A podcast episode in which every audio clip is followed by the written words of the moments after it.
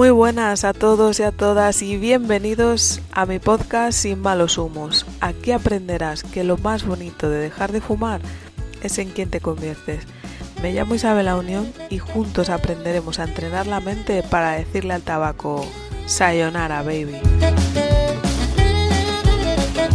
Muy buenas a todos, ¿qué tal? ¿Cómo estáis? Yo estoy frente a un nombre para que nos cuente mentiras en honor a la verdad, porque no tiene nombre la bonita causalidad de coincidir con él en Madrid, ya que tiene las vidas contadas y éramos muchos fanáticos. Un número 729, un nombre Enrique Sánchez. Poco más te puedo decir de él porque cuando pongo su nombre en el explorador, ¿sabes lo que me dice? Anda ya. ¡Wow! Me ha encantado la presentación. ¡Qué bueno! Has juntado todo lo que he hecho. Sí, sí, es que era como, es como no encuentro quién eres, pues encuentro tus resultados que casi que me dicen mucho de quién eres, ¿no? Entonces los he intentado plasmar en, bueno, una bienvenida acogedora. Pues muchas gracias, me ha encantado, de verdad, muy, muy currado.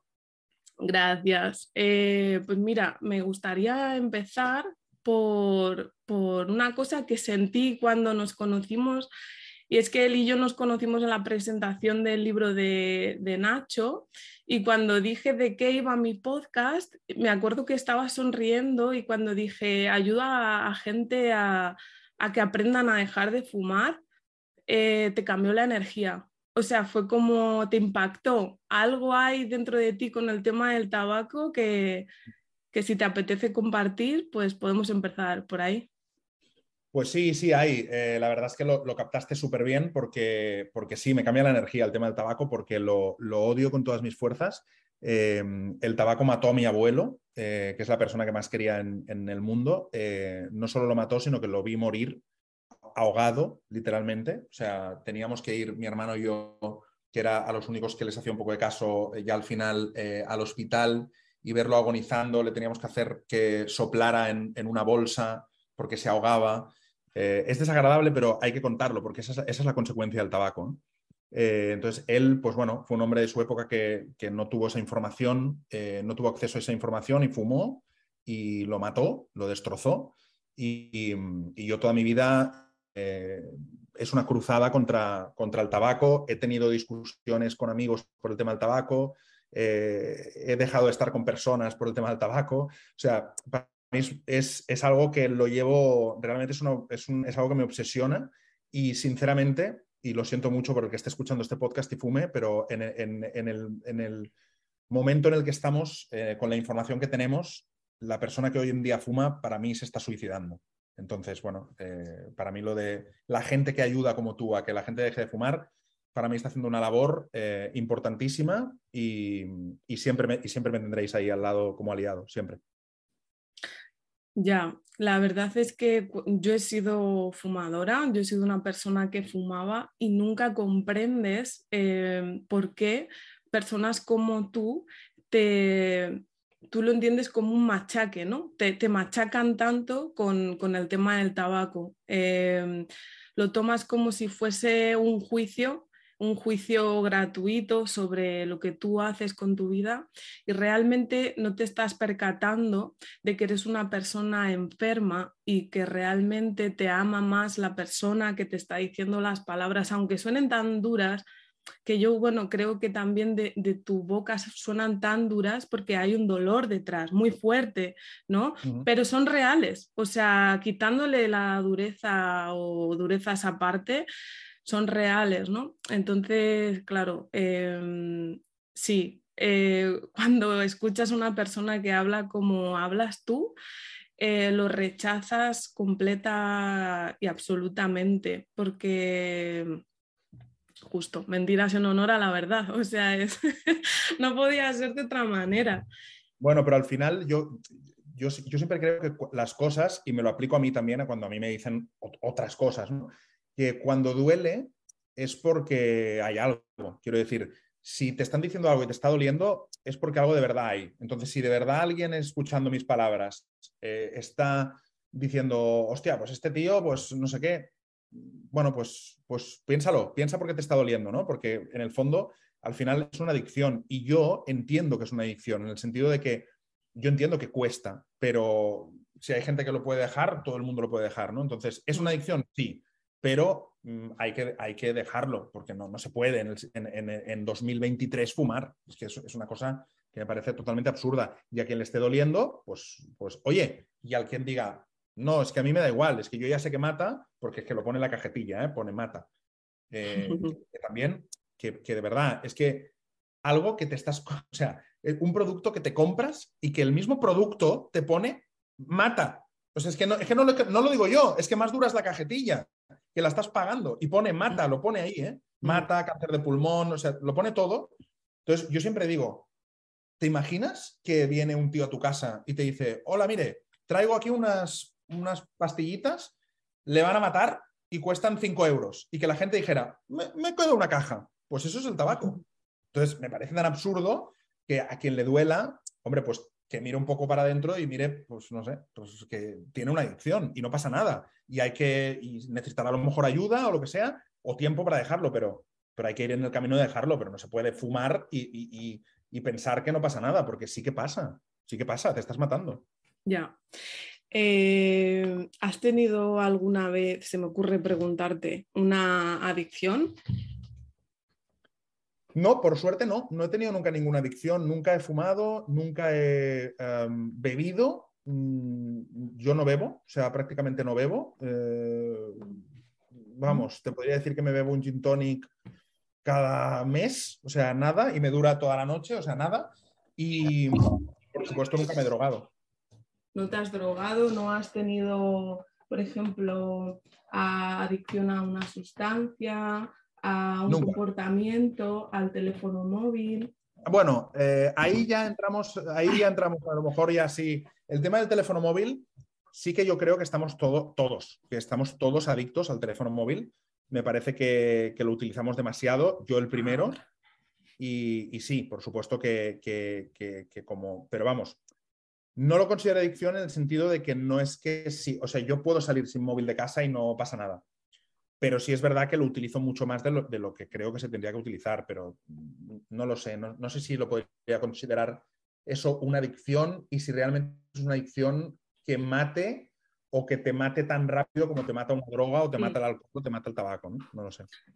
Bueno, evidentemente no es una adicción que, que te mate como te mata la droga, ni como te mata el tabaco, ni como te matan otro tipo de, incluso de emociones como la depresión y todo esto, pero es para llevarte al sentimiento, el sentimiento que esa descarga de dopamina cuando tú enciendes el teléfono y al igual lees un correo que llevas esperando mucho tiempo, lees ese sí o, yo qué sé, un montón de gente te da feedback positivo sobre un proyecto o, algo así, eh, o, simplemente eh, te enredas con tu mente a simplemente mirar TikTok o movidas de estas ese sentimiento como de, nada importa, ¿no? de alivio, de, seguridad, de, esa es, la emoción que siente la persona que se fuma un cigarro.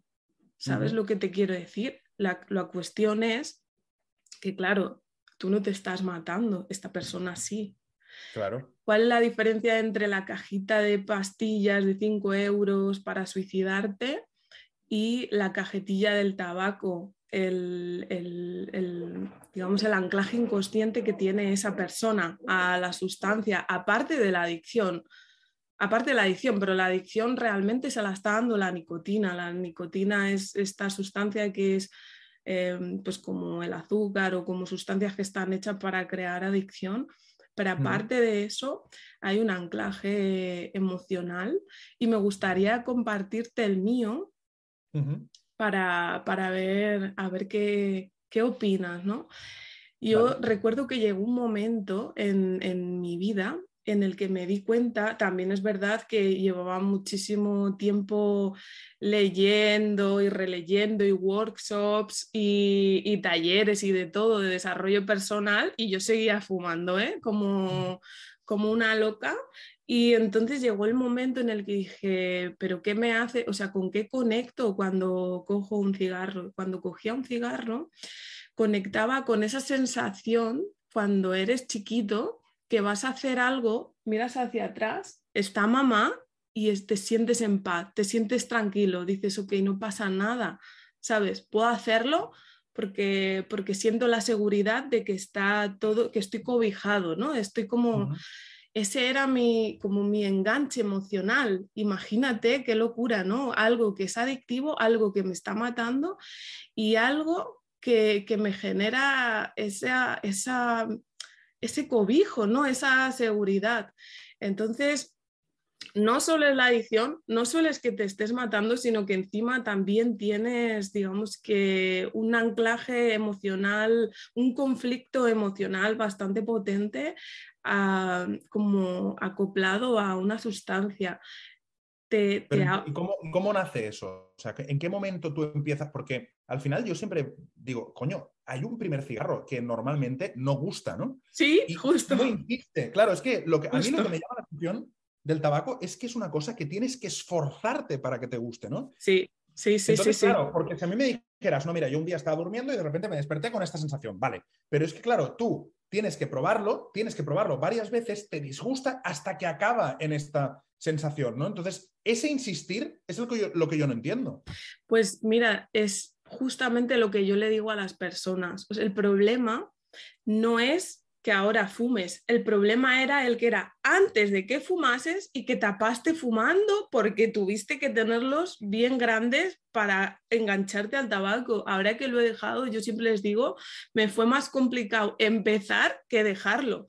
Porque empezar era por narices, o sea, uno y detrás de otro y no me gusta y toso y no me trago el humo y ahora sí me lo trago y, yo lo que en ese momento tapaba era el, miedo a la soledad. El, era adolescente, quería como formar parte de, algún grupo en la sociedad y, el grupo el, que yo elegí, que yo pensaba que me elegía él a mí, pero no, lo elegí yo, pues fumaban y, bueno, y, por dejarlo ahí, porque realmente hacían muchísimas más cosas, pero bueno, era como o fumo o me quedo sola. O sea, ese era como el diálogo interno que yo tenía y, tienes tu razón, o sea, haces un esfuerzo sobrehumano porque te mm. enganche y porque te guste y porque acabes eh, fumando de manera mm, diaria y, no, tiene sentido. Y acabar, necesitándolo, porque claro. Y acabar necesitándolo, pero tú no piensas que acabarás necesitándolo. Claro, es que ese es el tema de las drogas. el, problema de las drogas es que empiezas por gusto y acabas por necesidad. Exacto. El problema, de las drogas, yo tengo un amigo que estuvo enganchado a la cocaína y me contaba que al final esto es como niveles, ¿no? Es decir, yo estoy en el nivel 5 de, de, euforia o de, felicidad, lo que sea, y la cocaína me lleva al nivel 10. Pero el día siguiente ya me lleva al nivel 9. Al día siguiente me lleva al nivel 8. Pero es que hay un día que ya tu nivel normal, que estabas en el 5, estás en el 1. Y la cocaína te lleva al 4. Es decir, ya estás mm. incluso metiéndote cocaína mucho menos que cuando estabas normal. Mm. Entonces, hay un momento en que ya lo necesitas, no para estar en un punto bueno, sino para estar en un punto malo. Entonces, claro, ese es el problema de las drogas, que, que acaban pero, pero el problema es que en la sociedad en la que vivimos, el tabaco se sigue sin ver como una droga. Mm. Es, como, bueno, fuma, pero no, fuma, pero no. El tabaco es una droga, te engancha igual que una droga y te mata igual que una droga. Mm. Entonces, yo lo que no entiendo es cómo realmente no se ponen unos, em, no sé, unos, unos, unas leyes mucho más duras con el tema del tabaco, porque al final le interesa al gobierno porque, porque recauda muchos impuestos y al final Exacto. Eh, Pero realmente, realmente mata más personas que mató el COVID en la pandemia. Bueno, muchísimas más, evidentemente, claro. Entonces, ya no solo matar, es matar, enfermar, eh, mm. enfermedades crónicas. Entonces, bueno, a mí me parece alucinante, pues eso, ¿no? Que nos hagan poner una mascarilla eh, por el COVID, pero después se pueda vender tabaco a un chaval de, 17 años, ¿no? No sé, me parece toda una hipocresía espectacular. Sí, y además también venimos mm, de, que sea algo normal, por lo menos nuestra generación.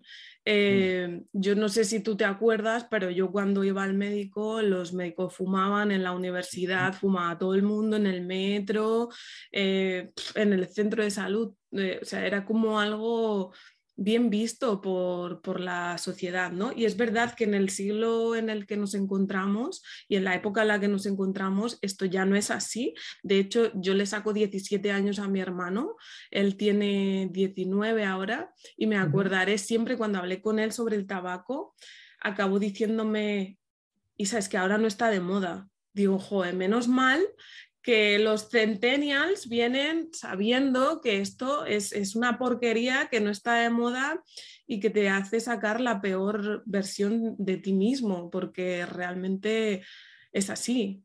Bueno, la, parte mala es que están de moda otras cosas que, son peores, ¿no? Eh, claro, esa es la parte mala, pero porque al final solo tienes que ver las series de hoy, ¿no? Eh, élite. Élite. Claro, al final nadie fuma, nadie fuma. O sea, porque es que mm. no es creíble, porque, porque es muy. Ya no, no está de moda. Lo que pasa es que, claro, se meten de todo. Entonces, no sé qué es peor, pero es verdad que hablando solo del tabaco, mm, es verdad que no está de moda. Incluso el otro día justo iba por la calle y vi una chica como de, de verdad, tendría, no tendría más, es que tendría 15 o 16 años, o sea, y la vi fumando y me, me, extrañó, fue como raro de decir, hostia, esta niña, por niña, pero también porque hoy en día ya no lo ves. Y me alegro mucho de que, de que, de que esa moda haya pasado, ¿no? Porque al final es como todo, es una moda, es, era hacerse el hombre, era hacerse el tal, pero al final es que yo creo que hoy en día mm, está, vamos, bastante denostado por la gente joven, pero hay mucha gente más mayor que sigue fumando, claro. Mm, ¿Has tenido miedo alguna vez, supongo, como todo el mundo? ¿Cómo, cómo, porque al fumador lo que le da es miedo, miedo, pero no miedo a no conseguirlo, miedo a conseguirlo y qué será de su vida sin, sin el tabaco.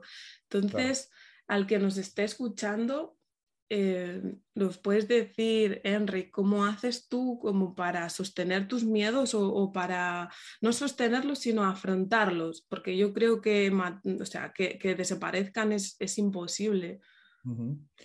A ver, yo creo que todos tenemos miedos. Yo primero, muchos. De hecho, yo tengo muchísimo miedo a la muerte. Eh, es, uno de mis grandes miedos y convives con ello y es una putada y yo voy a y también pues yo hago terapia y, está todo bien, pero creo que hay que buscar la parte sana de la vida. Entonces, ¿cómo, ¿cómo yo sostengo ese miedo, que es un miedo bastante recurrente? Pues eso, pues intentando, dándome cuenta de que el miedo no es a morir, es a no vivir. Entonces, hay que vivir eh, porque eh, la muerte va a llegar, la muerte va a llegar, pero que te haya pillado vivido. O sea, Mm. que, hayas hecho lo que quieres hacer. Entonces, yo creo que en el fondo tenemos, yo al menos tengo miedo a morir sin haber vivido la vida que quería vivir, ¿no? Entonces, ¿qué hago? Pues intentar vivir la vida que quiero vivir en todos los aspectos, ¿no? Quiero viajar, viajo, quiero trabajar de lo que me gusta, intento trabajar de lo que me gusta, quedo con mis amigos y a mí eso me da vida y me doy cuenta de que cuando hago eso tengo menos miedo a morir. Coño, pues algún sentido tendrá porque cuando vives, la gente que más vive, yo por ejemplo, Tú sabes que yo hago un, podcast que se llama Vidas Contadas, que es entrevistas. Entrevisto a personas que han tenido una vida extraordinaria. Hay una cosa en común en, las cosas, en la gente que ha tenido una vida extraordinaria y que, ha vivido siguiendo, un poco persiguiendo sus sueños y, consiguiendo. Y es que no tienen miedo a la muerte. Y yo pensaba, ¿cómo puede ser que la gente que mejor le va y que está en una vida más plena no tenga miedo a morir? Porque, coño, se acaba, ¿no? Y digo, pues tendría que ser los que más miedo tienen a morir. Pues no. Y es porque Coño, porque lo han conseguido, porque han vivido la vida. Y al final venimos a eso, a vivirla y a morir. Punto. Esa es la certeza, la única certeza que tenemos. Entonces, yo creo que hay que buscar la parte sana de, las cosas y decir, tengo un miedo, vale, pues voy a buscar la forma, pero claro, si yo me escudo en hacer algo que encima, paradójicamente, me está matando, pues hombre, no tiene mucho sentido. Y creo que mucha gente que tiene miedo a morir o que tiene miedo a enfermar o que tiene miedo a perder a sus seres queridos o que tiene miedo a no no sé, a no, ser su mejor versión, eh, que fume o que se drogue, hombre, pues estás yendo en, contradirección total de, lo que, de, lo, que, tienes que hacer, ¿no? De hecho, es una falta de amor propio brutal y, aquí yo siempre les digo que el lenguaje, el, cómo se hablan, eh, hace mucho, hace mucho por el cambio, porque los límites de tu lenguaje son como los límites de tu mundo. Si tú cuando te planteas dejar de fumar, eh, dices, es que no es el momento, es que, y no desde el punto de vista victimista, pero si cambias el es que por ahí que como primer paso y el hay que por voy a como segundo paso, ¿qué opinas tú sobre el poder del lenguaje cuando a la hora de, por ejemplo, de, crear un proyecto y llevarlo hacia adelante, ¿no? Porque dejar de fumar también puede ser un proyecto, un proyecto de vida para una vida mejor. Yo es que creo que todo, para dejar de fumar y para todo, para montar un negocio, para, para tener una pareja sana, para las relaciones, para ti mismo, para todo, todo detrás está la mentalidad. Siempre, de todo. Somos lo que nos decimos. Es que es así. O sea, al final uno en, en, el, en la misma situación, muchas veces una persona lo lee de una forma y otra de otra. Y dices, ¿qué hay de diferente? Coño, ¿cómo lo está interpretando la mentalidad?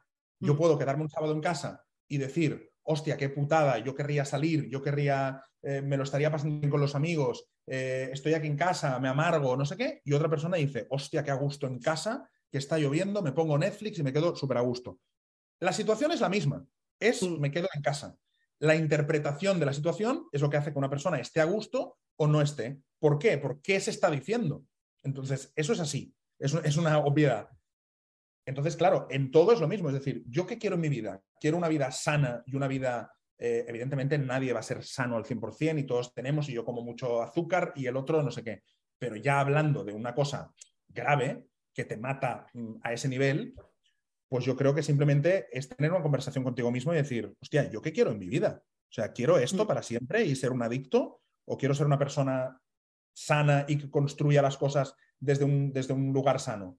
Y a partir de ahí, pues lo que dices tú, amor propio. Es que amor propio significa amarte, es que mm. cuidarte. Si no te cuidas mm. tú, ¿quién te va a cuidar? Si mm. tú fumas y si, si, tú ya te estás maltratando de esta forma, ¿cómo no te va a maltratar otro?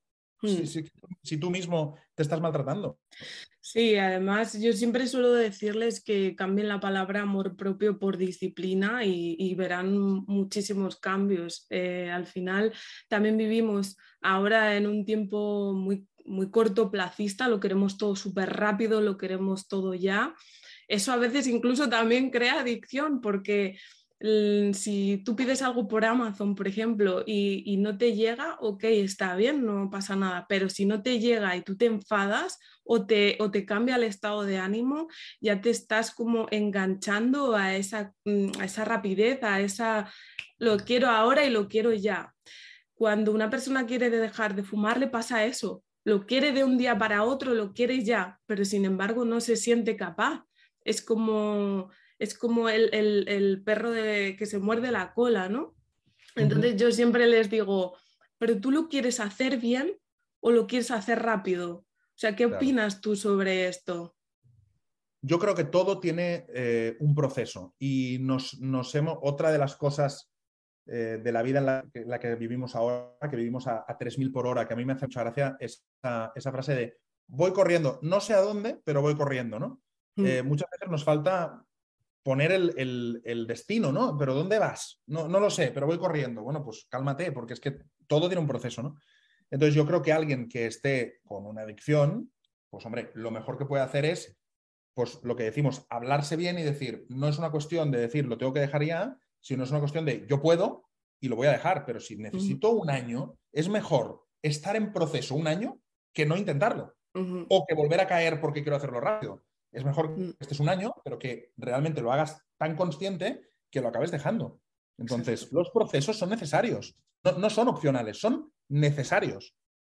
Con lo cual, el que quiera dejarlo, que, que tenga en cuenta que lo que viene no es dejarlo, lo que viene es empezar a dejarlo. Empieza un proceso. pero igual que el que va al gimnasio. No, yo mañana no voy al gimnasio, mañana estoy cachas. No, empiezo a modelar mi cuerpo, pero tiene un proceso, ¿no? Exacto.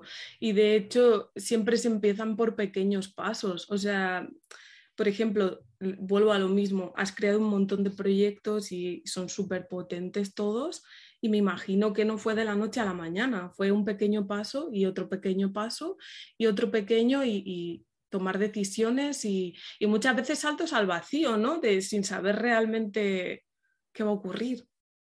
La mayoría de veces y muchas caídas también, ¿eh? que después solo a todos nos gusta pues en Instagram enseñar los éxitos y esto va muy bien y esto lo peta y esto tal, pero que luego, que también nos hemos caído todos, ¿eh? Y hay proyectos que no han funcionado, y hay proyectos que han sido una mierda, y hay cosas que las has hecho mal, y, hay cosas que las has cagado, o te has juntado cuando te, te tenías que juntar de socio. Es decir, que pasan muchas cosas, pero al final es que esto es la vida, ¿no? La mm. vida es esto, es, ir improvisando. Y cuando somos pequeños pensamos, miramos a nuestros padres y pensamos, hostia, lo saben todo. No, no, no, están improvisando como tú. O sea, exactamente igual. Claro, nadie sabe todo, todo el mundo está improvisando. Entonces, bueno, pues, pues la vida para mí es eh, hacer, o sea, para mí el error es no intentarlo. Ahora, intentarlo y equivocarte, bueno, claro, nos caeremos todos mil veces. Ahora, a levantarse y a seguir, es que no hay otra. Justo. De hecho, cuando, cuando estamos, cuando estoy con una persona que quiere dejar de fumar em, y planeamos el día que lo va a dejar, si es que le fluye tener un día, porque hay gente que no, que no le fluye por sus patrones mentales, eh, les digo, les rompo. O sea, es como, tienen su día y al día siguiente le digo, fúmate un cigarro, pero, pero están súper motivados, en plan, ya lo voy a dejar, qué feliz estoy, me voy a atrever y fúmate un cigarro y saborea el fracaso y mira cómo se siente y mira que no pasa nada, que puedes caer y levantarte otra vez, porque forma parte del proceso y porque cuando yo lo dejé, lo hice así para, como por estadística, funcionamos, somos supermente, ¿no? Entonces, por estadística, el primer mes tienes mucha probabilidad, probabilidad de recaer, ¿no? Pues yo recaigo al día siguiente y ya me lo quito de arriba, ¿no? Es como... Claro, sí, sí, sí, es como hackear el, hackear el sistema, ¿no? Exacto, hackear el sistema y, también eh, un poco empoderarte de toda la mm, información que tenemos a, pie, a golpe de teléfono, ¿no? Y, y decir, ok, pues si esto funciona así, pues, pues yo voy a hackearme desde ya y, voy a probar em, pues a, saborear cómo, cómo, se siente el fracaso, ¿no? Y, bueno, al final, em, sí, somos adictos, sí, tenemos un problema, pero también existen pues personas que ya han pasado por ello, que te pueden ayudar, que te pueden acompañar. ¿Cómo ves tú el tema de buscar mentores para que te enseñen a transitar un camino que ellos ya han transitado. Para mí es algo tan básico que, vamos, me parece que no hacerlo es, es, mm, eh, es como querer jugar en el modo difícil de la vida, ¿no? Es como, hay un modo difícil, voy al modo difícil, coño, pero si es que hay gente, vamos a ver, hace dos mil años ya se hablaba de los temas que se hablan ahora, del amor, de la muerte, de no sé qué. Llevamos dos mil años hablando de lo mm. mismo. Hmm. Entonces, eh, siempre te pase lo que te pase, te aseguro que hay miles de personas que están pasando lo mismo. Hmm. Y hay miles de personas que ya lo han pasado. Y hay miles de personas que ya lo han superado. Entonces, hmm. coño, busca ayuda. Es que tampoco lo pongamos difícil. Si me pasa algo, pues busco ayuda. Eh, habrá personas que han pasado por eso o que saben cómo solucionar eso, me ayudarán y esos son atajos que hacen que estés mejor. Entonces, para mí un mentor o un, o un consultor o, o llámalo como quieras, son personas que te atajan y te ponen la vida eh, en un modo un poco más fácil. Hostia, no te lo juegues todo tú, mm. que, ya es suficientemente difícil las cosas como para decir, no, encima voy a ir sin ayuda, coño. Pero si hay gente que ha pasado por ahí, que te ayuden. Sí, totalmente, totalmente. Eh, otra cosa que según estabas hablando se me ha venido así fluyendo un poco con, con toda esta conversación, cuando, cuando dejé de fumar, fíjate, yo tengo un conflicto con el tema de abandonar, de dejar, de, es como necesito, bueno, soy muy 8 entonces, y muy 2, entonces necesito ayudar y sostener, pero liderar también. Entonces a mí como dejar las cosas, tengo ahí como un conflicto, ¿sabes lo que hice? Me creé un personaje del tabaco en mi vida y fue el tabaco el que me dejó a mí. No fui yo la que dejó al tabaco es buenísimo. Es ¿Vale? Entonces quería compartirte esto porque sé que tienes una amplitud eh, bastante mental, bastante potente y un trabajo detrás. ¿Y, y qué, te, qué te ha? ¿Cómo, ¿Cómo te suena todo esto? ¿Te suena locura? ¿Te suena...? No, al final, es que al final eh, tenemos que buscar las estrategias que nos funcionen. Es que muchas veces buscamos la estrategia que eh, creemos que es la, como lo que toca, lo que ha hecho otro, lo que, y cada uno tiene su estrategia, y cada uno tiene su forma de pensar, sus creencias, sus movidas en la cabeza, y a ti te funciona una cosa y a mí no. Entonces, si a ti eso te ha funcionado, pues es la mejor técnica que podías hacer, porque es la que te ha funcionado aunque venga un super gurú de Estados Unidos y te diga, no, no, lo que tendrías que haber hecho, no, mire, perdone, lo que tendría que haber hecho es esto, porque es que me ha funcionado. Entonces, hay que buscar, como decíamos, ayuda, pero después también hay que conocerse, que esa es la parte difícil y la que solo puede hacer uno, conocerse a uno mismo y decir, oye, a mí me funciona esto. Hmm. Y ya está. Y, si me funciona esto, lo hago. Y si a ti te funciona eso, pues me parece, de un, primero, de una creatividad maravillosa y, y después que es la mejor manera que tuviste porque te ha funcionado.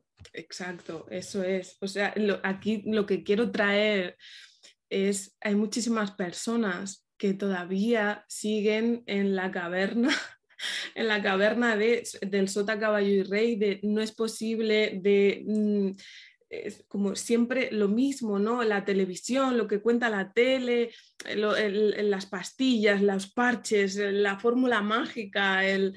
entonces es como ábrete, ábrete a conocerte para comprenderte y después que te comprendas, entonces supérate, porque seguro que cuando te comprendas encontrarás como la herramienta para afrontar aquello que deseas afrontar, independientemente de, de las consecuencias. Mira, hay una cosa que es muy de mentalidad, que sé que puede sonar fácil, pero, pero es, que es, que es, muy simple, pero, pero es muy potente, que es, ¿hay gente feliz que no fuma? Sí, ¿no? Pues entonces, el que, el que fume y crea que no va a ser feliz, coño, y toda la gente que no fuma y es feliz, parece una tontería, pero muchas veces nos cerramos en nuestro esquema mental de, es que a mí la felicidad me la da el fumar. Bueno, no te la da el fumar, te has acostumbrado a ser feliz así. Pero hay mucha gente que no fuma y es feliz, sí, con lo cual el hmm. tabaco no da la felicidad claramente. Eh, a ti te lo está dando porque lo asocias a, pero hmm. cuando dejes de asociar eso y veas que puedes ser feliz sin fumar, pues se acabó el tabaco, es que ya está. Yo siempre digo, si un camión te está pillando el pie durante 15 años, 20 años, 10 años, 5 años, el tiempo que lleves fumando y después saca la rueda, dices, ay, gracias camión, porque es que estaba, o sea, me has relajado, me sienta estupendamente, ¿no? Y es como, no, tío, te estaba pisando el puñetero pie, ¿sabes? O sea, no, no te puede gustar algo que te está reventando el pie, en este caso reventando los pulmones, ¿no? Entonces es como, sal de ahí, o sea, es imposible, imposible y además no encuentro fumador que, de verdad te diga, me gusta el acto de fumar, porque no tiene, o sea, que te diga me gusta comerme un donut, me lo puedo creer porque está hecho para eso, ¿sabes? Pero el acto de fumar, entonces es, lo que decíamos, es lo que decíamos antes, que al final un donut lo que te está eh, dando es eh, un sabor buenísimo que tienes ganas de tener ese sabor, pero es que el tabaco es que te tienes que obligar, o sea, está claro mm. que tapa algo porque es desagradable, con lo mm, cual, para mm. hacerlo, mira cómo tienes que estar para hacer algo que es desagradable, ¿no? Tiene una connotación espiritual muy potente eh, relacionada con mamá, que es lo que te comentaba también yo antes, que fui descubriendo y después eh, estudiando biodescodificación y neuroemoción y demás, me di cuenta de que era real, que, que no era una locura mía, sino que sí tiene que ver, pero quitando la connotación espiritual, vamos a la terrenal, a, la realidad, y es, em, no, es humo atravesando tu garganta, no tiene sentido. O sea, no, no, no, no está hecho para que te guste. Pero sí que es verdad que cuando dejas de fumar, una parte de ti como que se muere. Es como que sales como la mítica mariposa que sale del capullo y le salen las alas y tal, el mítico este de desarrollo personal. Y, mm, y aquí sí que quiero traer una frase que leí tuya que en una newsletter que es así. Así es el juego de los finales en los que acabamos de decir adiós a los principios. Eso sentí yo cuando dejé de fumar, porque le dije adiós a esa persona que sentía miedo de quedarse sola, que era el motivo por el que yo empecé a fumar, ¿no? ¿Has vivido el duelo de ti mismo en alguna ocasión? ¿Me preguntas a mí? Sí. Bueno, he vivido, creo que por, por, donde vas no, pero, pero me puedo imaginar lo duro que, lo duro que tiene que ser. Hmm. Es como que una parte de ti la dejas atrás hmm. y claro, eh, sabes, no sé si sabes que uno de los síntomas de dejar de fumar y el más potente es la brutal tristeza que sientes durante un tiempo. Es, es, ah, flipante, sí, sí, sí, es flipante. Además, yo les, les preparo para ello y, mm, y es justamente por eso, porque algo dentro, aparte de que, eh, bueno, eh, la nicotina hace que tú sientas lo mismo que sientes cuando comes o cuando corres o cuando tu cerebro trata de sobrevivir, tu cerebro cuando le, te pide un cigarro es porque se cree que lo necesitas para sobrevivir, de así funciona la adicción, ¿no? Pero aparte de eso, que te quitas eso y eso te genera un sentimiento de tristeza, la tristeza, el insomnio y, todos estos parámetros eh, es un síntoma de dejar de fumar. Y entonces yo lo ligué un poco también con ese duelo de justo de despedir una parte de ti, ¿no? De como dar un paso hacia adelante y decir, este miedo, esta parte de mí, pues ya no, nunca, te, nunca has sentido como esa, ese pequeño duelo, porque tampoco es como algo muy loco, pero ese pequeño bueno, pero, Pero, es, pero yo creo que es que te das cuenta, ¿no? En ese momento, porque en el fondo, despidiéndonos de nosotros mismos estamos cada día, porque cada día somos otro, ¿no? Y por, y por eso... Por suerte. Claro, exacto. Y por eso la acumulación de días acaba siendo. Lo que pasa es que yo creo que eso es como un punto en el que te das cuenta de, ah, ya no soy el mismo. Pero claro, es que claro que no somos el mismo, no somos el mismo de hace un mes ni hace dos, pero yo creo que no hay que tener miedo de despedirse de, uno mismo. Es, la evolución, es que, o, sea, si no pasara, seríamos el mismo que, cuando teníamos 20 años, ¿no? Qué bien que pase. Em, estaba ahora pensando que te va a hacer gracia, pero el, 90 y mucho por ciento de las personas que fuman tienen miedo a la muerte. es sí, es curioso. Yo era una de ellas y, digo era porque afortunadamente em, encontré el camino para, sacarme ese miedo de arriba que me limitaba muchísimo. Y, el tip que utilicé, te lo quiero compartir porque la verdad es que no lo había hecho nunca y, menos en el podcast, con, algún cliente sí.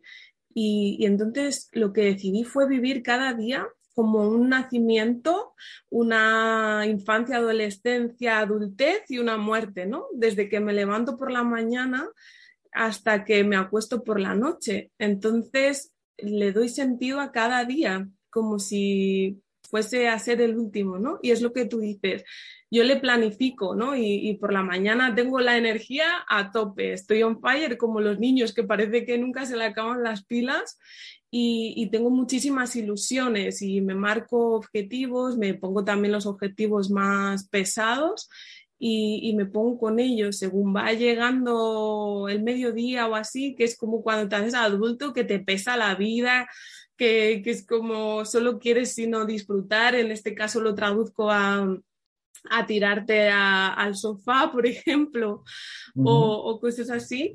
Y, y, entonces ahí igualmente luchas por encontrar tu camino y dices, no, no, no, no, yo me voy a enfocar en esto.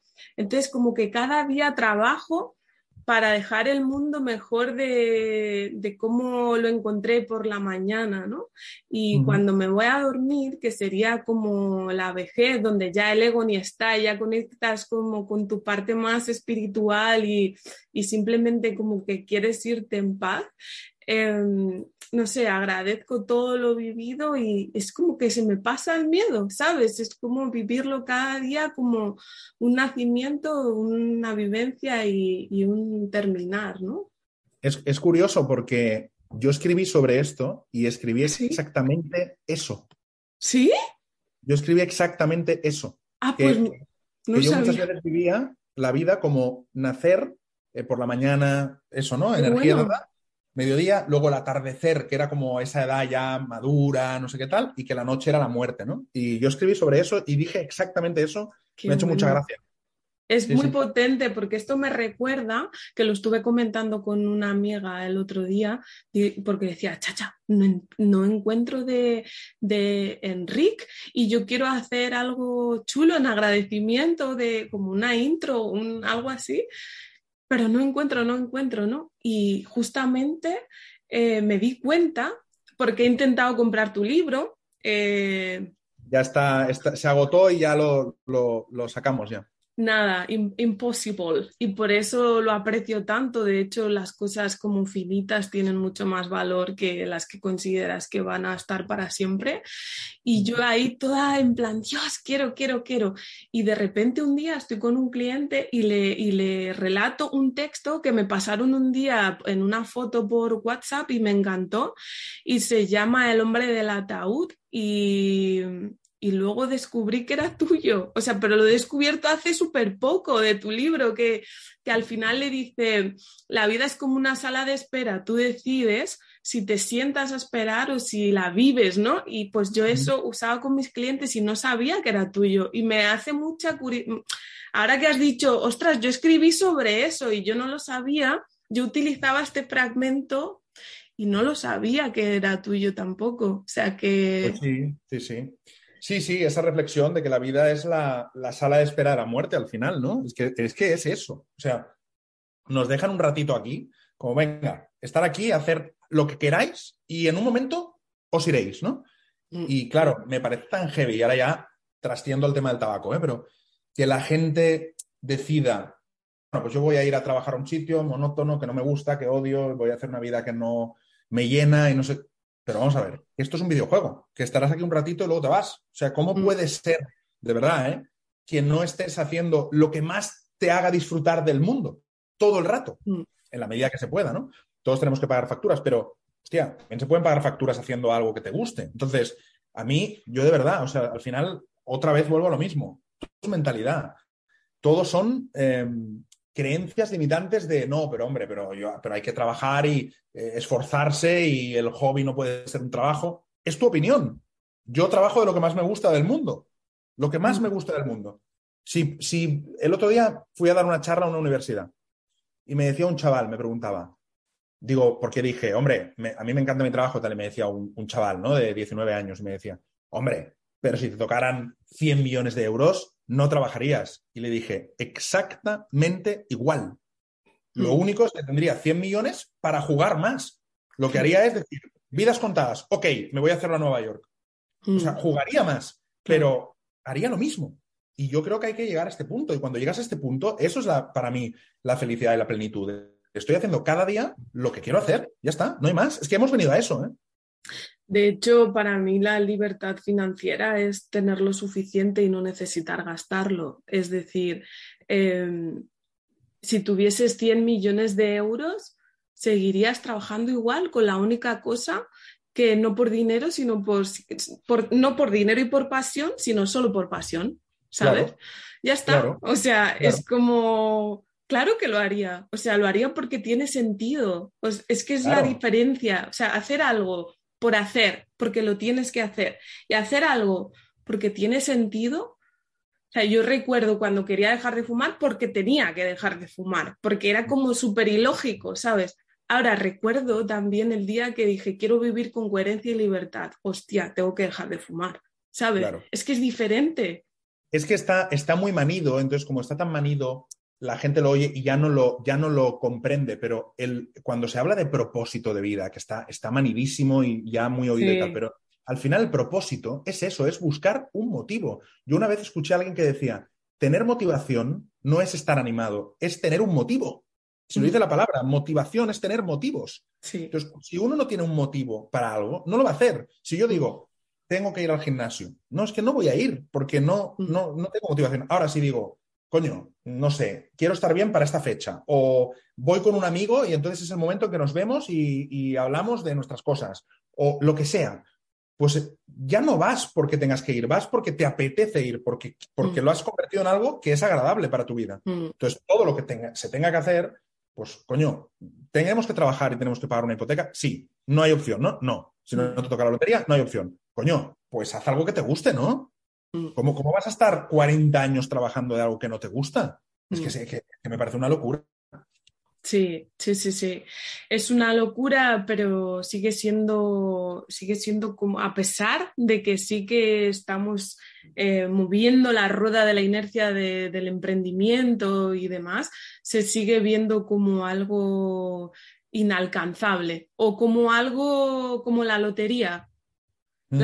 hasta para la lotería tienes que comprar un boleto, o sea, no, o sea, no, tienes que poner de, de ti Mm, y, sobre todo valorar si estás haciendo algo con ilusión o con miedo. Esto también se lo digo.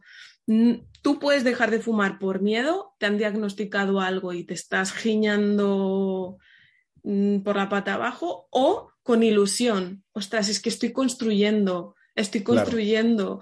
Entonces, em, la perspectiva cambia y tu mente activa otros mecanismos. Entonces, totalmente no es que esté muy utilizado el tema del propósito, que también, pero eso lo pensamos también tú y yo porque estamos muy leídos y, bueno, y muy en, estos temas, pero es que hay gente que ni siquiera sabe lo que es. Ni, ni, nada, ¿eh? Yo me encuentro, o sea, nos creemos que estamos todos como más o menos en el misma órbita, la misma órbita, pero qué va, qué va. Hay muchísima gente que, que no lo tienen, o sea, es que ni siquiera se lo ha planteado, ni lo ha leído nunca, ni, ni nada. Entonces, no, no, seguro, seguro, seguro, pero a mí me suena muy manido porque... claro, a mí también. Pero, pero es que hay un momento en el que dices... es real. Es que es real, es que es real, es que no, es que el propósito es que no es lo mismo levantarse para ganar dinero, levantarse para hacer algo que tal, que levantarse pensando, hostia, eh, en, en, en el área que sea y en lo que a ti te guste y tal, pero hostia, voy a cambiar algo, ¿no? Voy a dejar mm. una huella. Es que nada que ver, ahí ya no hay desmotivación porque hay motivos. Sí, exactamente. Entonces es lo que, lo que te hace movilizarte, ¿no? Lo que te hace no estar eh, rezándole a lo que sea que haya ahí arriba que te mm. ayude con, o sea, no, no, no, no, no, ese es, sí, está guay tener fe, está muy guay tener esperanza porque es un motor para movilizarte, pero te tienes que mover, o sea, la acción es, es es imprescindible. Lo otro es importante, pero, pero la acción es imprescindible. Y, Absolutamente. Mira, el otro día colgué un stories de, un, señor de estos así gurús de, así de la India y tal, que decía, la vida es ser, hacer, tener. Y, es tal cual, y es tal cual. Y es lo que, y es lo que dice la numerología. Yo llevo tres números eh, que son de numerología mm. y, básicamente es eso. El 7 es la identidad, el 2 es la energía que mueves y el 9 el propósito de vida. Es ser, tener, o sea, hacer, tener. Y al final e, ese es el planteamiento. Uno tiene que ser y tiene que sentir que es. A partir de ahí, hacer algo con eso, dar eso al mundo y eso va a hacer que tengas Hmm. Dinero, comodidad, una vida plena o lo que tú quieras, ¿no? Entonces, al final es eso, es ser, es decir, creer en uno mismo, hacer, es decir, con hmm. eso que creo, ¿qué hago por, por el mundo? Y, eso hará que tengas. No hay, no hay más secreto. Eso, eso es. Sí. Sí, y el, episodio que es que es, como muy casual, pero en el episodio anterior, que era el 22, y además dije, porque sabía que te gustaba la numerología, dije, se lo iba a ceder a, a Enric porque es un número maestro y le encanta la numerología, pero va a ser que no, porque es más importante que os cuente esto. Y lo que les cuento es esto. es, el ser, hacer, tener.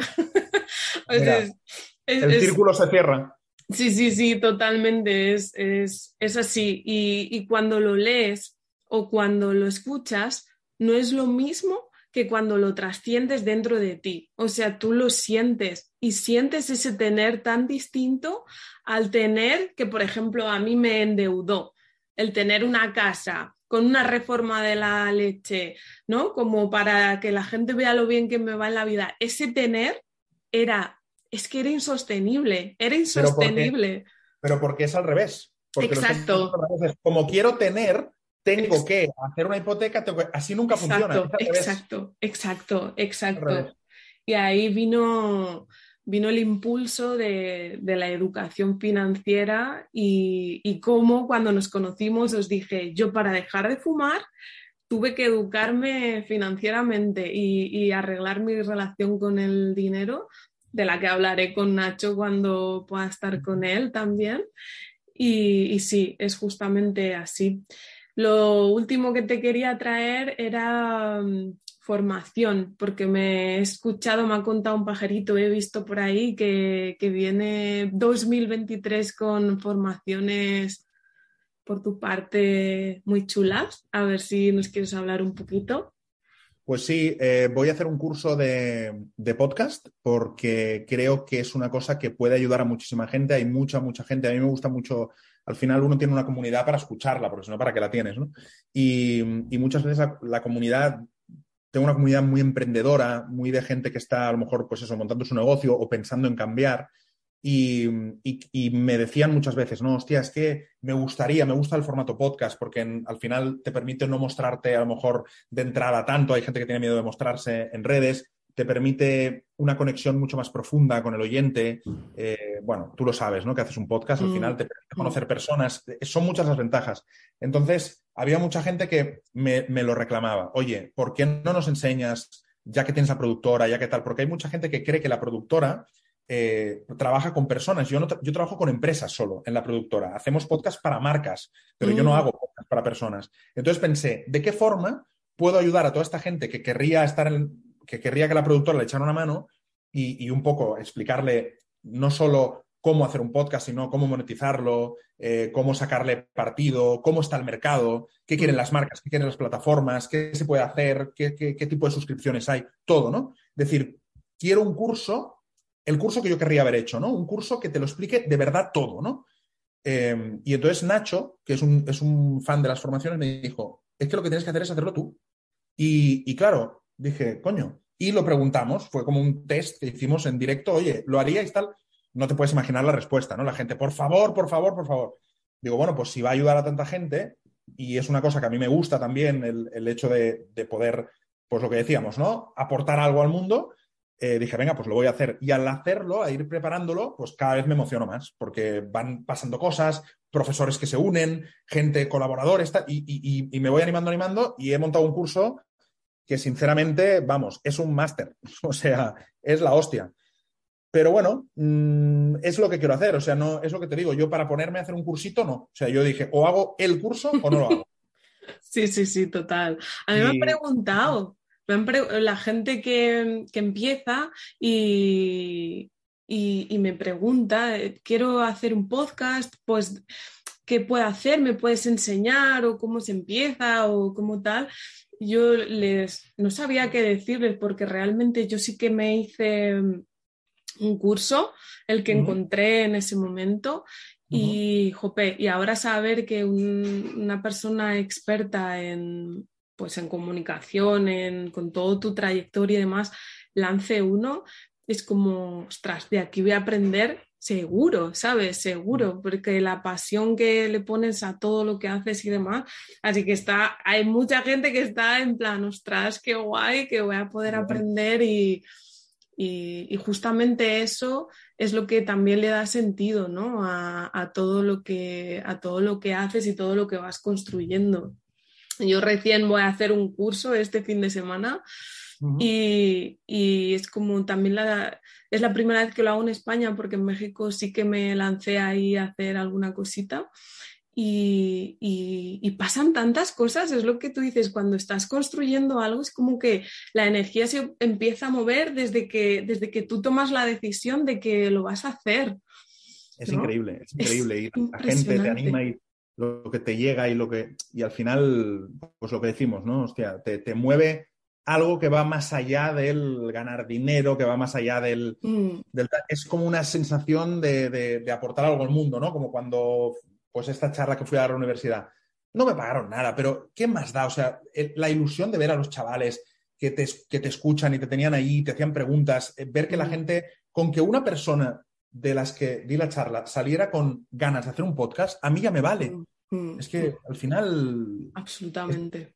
Hacer las cosas con, ganas de que pasen cosas, no, no, no, todo es el dinero, desde luego, ni todo es tal. Y, sí, al final por eso he preparado un curso que Nacho me dice, pero es que si es que esto es un máster, si es que esto podría costar 2.000 euros. Digo, pues no, no va a costar 2.000 euros. O sea, tiene que ser algo accesible y que la gente lo pueda hacer y que la gente se lo pase bien y haga sus podcasts y, al final lo hacemos para eso. Al final el dinero, como yo lo veo, igual que el número de seguidores, ¿no? Eh, no puede ser el fin, tiene que ser la consecuencia, la consecuencia de, lo de todo lo que estás construyendo y todo lo que tú eres realmente. Hmm, siempre, siempre. Lo que decíamos, ser, hacer, tener. tener. Que, que realmente después te tienes y te llega, claro que te llega. Claro, claro que llega, pero llega a consecuencia de saber quién eres y saber lo que tienes que hacer. Exactamente, exactamente.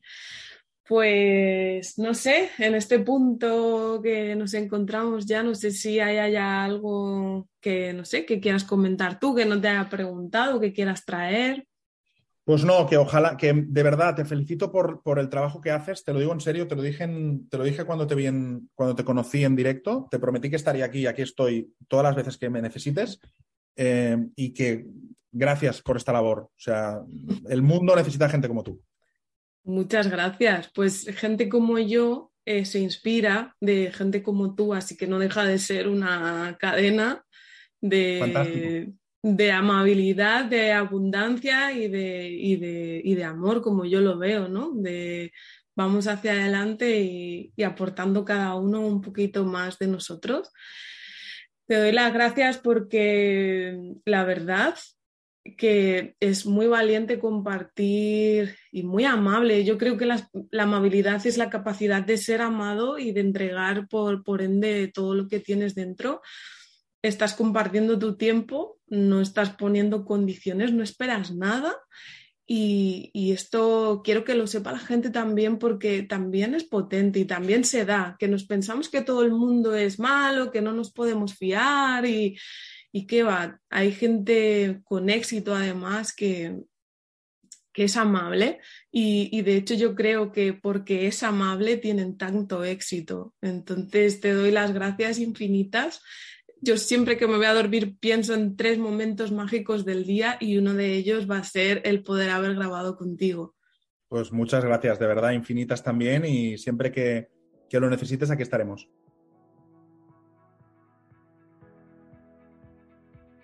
Cuando me planteé crear este podcast episodio a episodio, siempre sentía que no tenía que preguntarme cuál era el propósito, que lo encontraría por el mero hecho de que estaba ayudando a los demás.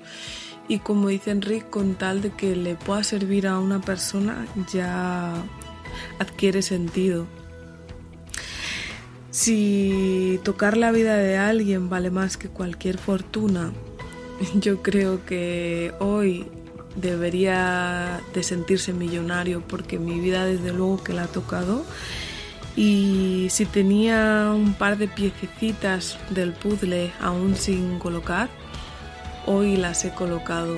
Me siento enormemente feliz de haber podido contar con la compañía de Enrique grabando el episodio número 23 y, y de verdad es que se me ha olvidado hasta hacerle la pregunta que, que tengo pensada para hacer a cada invitado o invitada que venga al podcast, que es cómo gestionas el vivir sin malos humos, con la connotación por supuesto metafórica que tiene. Y no sé, quizás eso quiere decir que tengamos que volver a vernos, quizás en Sin Malos Humos o quizás en uno de sus podcasts como no tiene nombre, o volver a invitarle. Eh, la verdad es que por mí encantada. Si has llegado hasta aquí, gracias, gracias y millones de gracias. Ya sabes que si otros hemos sido capaces, tú también. Ahora es tu turno. Pon la mano en tu corazón y dite honestamente, ¿qué harías si tuvieses la certeza absoluta de que vas a tener éxito? Si quieres empezar ya, si quieres que te acompañe, búscame en Instagram arroba soy Unión y házmelo saber. Ya sabes que juntos y juntas somos uno y nada a la vez y que tú ya eres suficiente. Nos vemos en la cima, amigo, amiga. Un abrazo.